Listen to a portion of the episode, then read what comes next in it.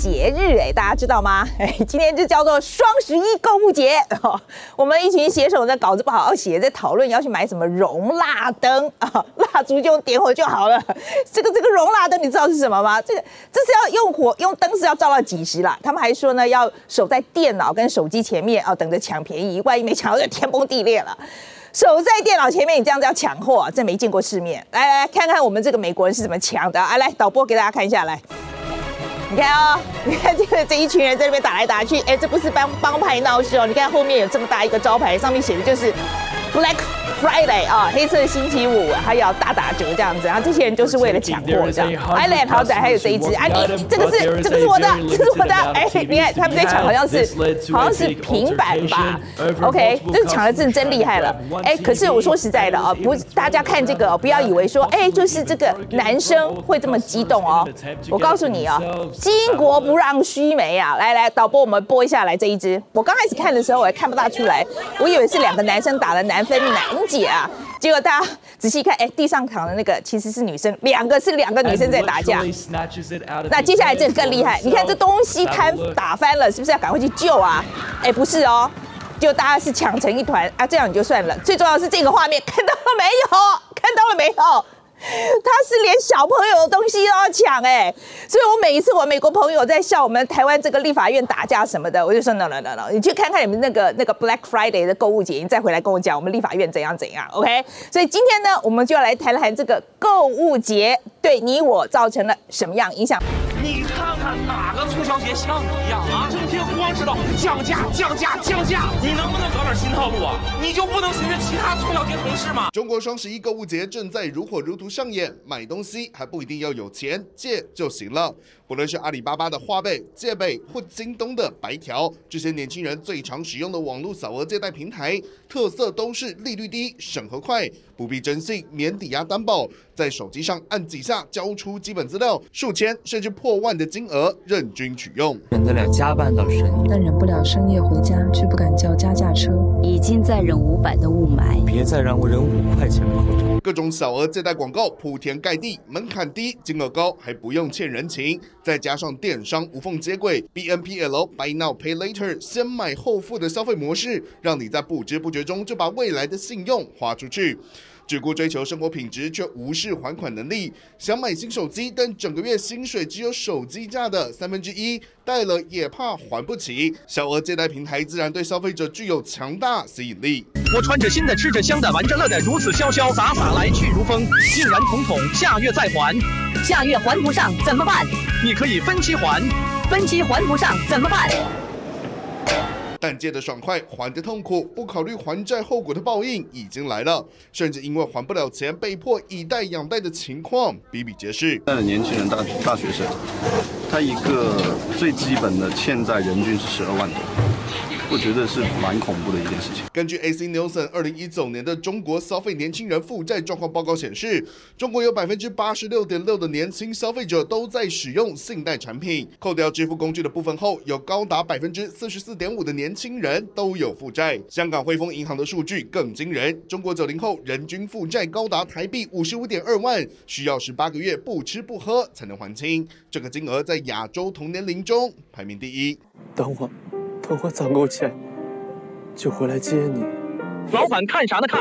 快打开支付宝，开通花呗收钱，他爽快买，你马上赚，嘿嘿嘿，大家都美滋滋。网络上还出现所谓的负债者联盟，这里不乏年纪轻轻就欠债破百万的苦主，甚至还有还不了钱只能轻生的案例。雪球越滚越大，让中国政府终于反应过来要插手管理，但使用方法却有些争议。中国人民银行、银保监会、证监会和国家外汇管理局近日将会约谈阿里巴巴旗下的互联网金融公司蚂蚁集团。姑且不论背后真正的原因，中国政府的确插手监管网络上各种小额信贷，还引进征信制度，拉高相关借贷门槛。用户同意授权升级花呗服务后，其基本信息、花呗额度以及还款情况将会以月度为单位上报央行征信系统。政策实施有没有效果，还需要时间评估。但即使政府反应再快，也挡不了你的冲动消费。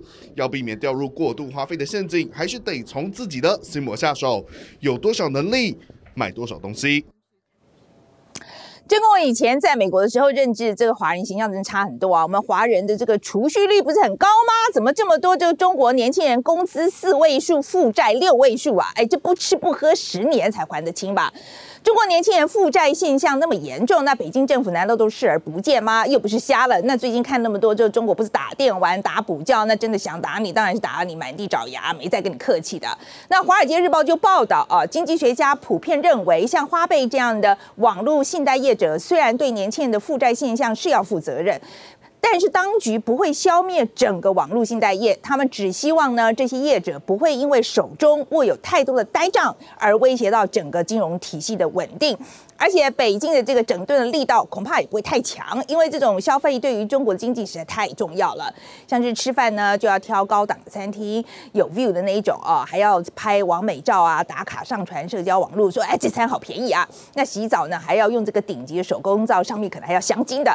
总之呢，就是为了一个字爽。那不管你是因为买下去那一刻很爽，还是因为 PO 上网炫耀很爽，那总之就是骚到痒处了。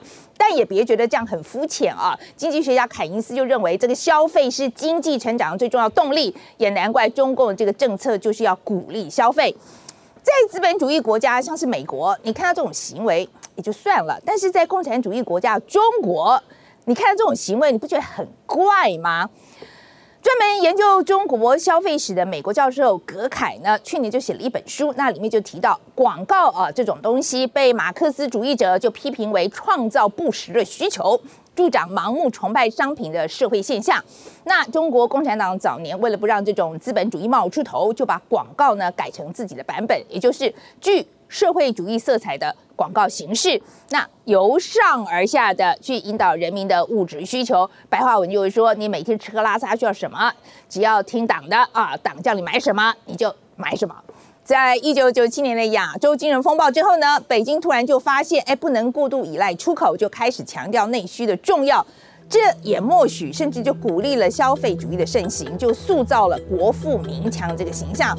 不过也有阴谋论认为啦，就是北京鼓动消费的目的呢，是要掏空中国人的钱包。你每天呢就只能更加努力的工作还债，满足物质的生活，替政府卖命赚钱。那精神需求什么的都不需要了，那人民也不会乱想啊。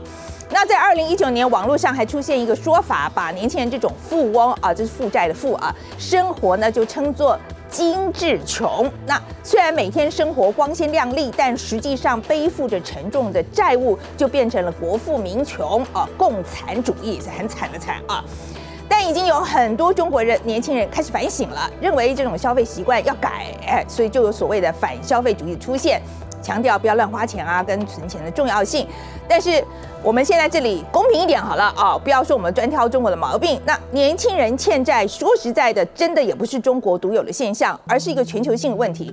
我们先来看状况很类似的新加坡。那新加坡今年流行一个东西呢，叫 BNPL 啊，就是 Buy Now Pay Later，先买后付。那顾名思义，就是让消费者呢先拿到商品，之后再选择一次性缴款或者是分期付款。那现在这种先买后付，在新加坡，尤其是二十到三十五岁的年轻族群里面非常的流行。一项调查就显示，有百分之三十八的人使用过这个机制。根据金融比较平台 Finder 啊，去年所做的一份报告就显示，百分之二十七的新加坡人，哎，这是超过四分之一人说，先买后付就导致他们的财务状况更糟糕。那我们再来看看英国啊，在疫情前呢，年轻人就已经面临债务的危机了。英国的金融行为监管局的调查就是说，十八到二十岁的年轻人当中，有百分之五十人负债。哎，这是大学生的年纪吧？就已经有一半的人负债了。到了二十五到三十四岁，这算是进入职场的前十到十五年吧。这个欠债比例更高，达到百分之六十三，平均欠债超过八千英镑，差不多是三十万台币。他们欠债主要原因是因为住房的成本增加、通膨超过工资，还有这个学贷产生的问题啊。那美国其实也不遑多让，在二零一九年的官方统计，美国十八到二十九岁年轻人总计就欠下了一点零五兆美元债务，用兆来算，这一后面跟了十二个零，哎，债务最重要的来源呢，它就是学贷、车贷跟信用卡债务。说实在，这美国学费真的很贵，在这里让我再感谢一次范妈妈，OK。那这个学贷呢，就导致很多年轻人一毕业就负债。当当年的预估是到了二零二三年，会有百分之四十的欠债者会逾期还款。那一场疫情过去，不知道这个数字会飙升多少。澳洲、南韩以及我们台湾哦，其实都有年轻人负债的问题。那我们台湾根据人力银行两年前的调查，是近百分之五十五的青年劳工有负债啊。那我再强调一遍，那这也是疫情前的数字了。所以年轻人负债这个问题呢，也许是全球性的，需要改政策来解决。但是我觉得第一步呢，我觉得能做的大概就是你先让孩子对金钱有概念哦，不要做财经文盲。早早让他们去上一点理财相关的课程。那我在美国认识很多爸爸妈妈，会让七八岁的小朋友就有储蓄投资的概念。这样大了以后，至少他欠卡债之前，会先去看看这个利息有多高吧。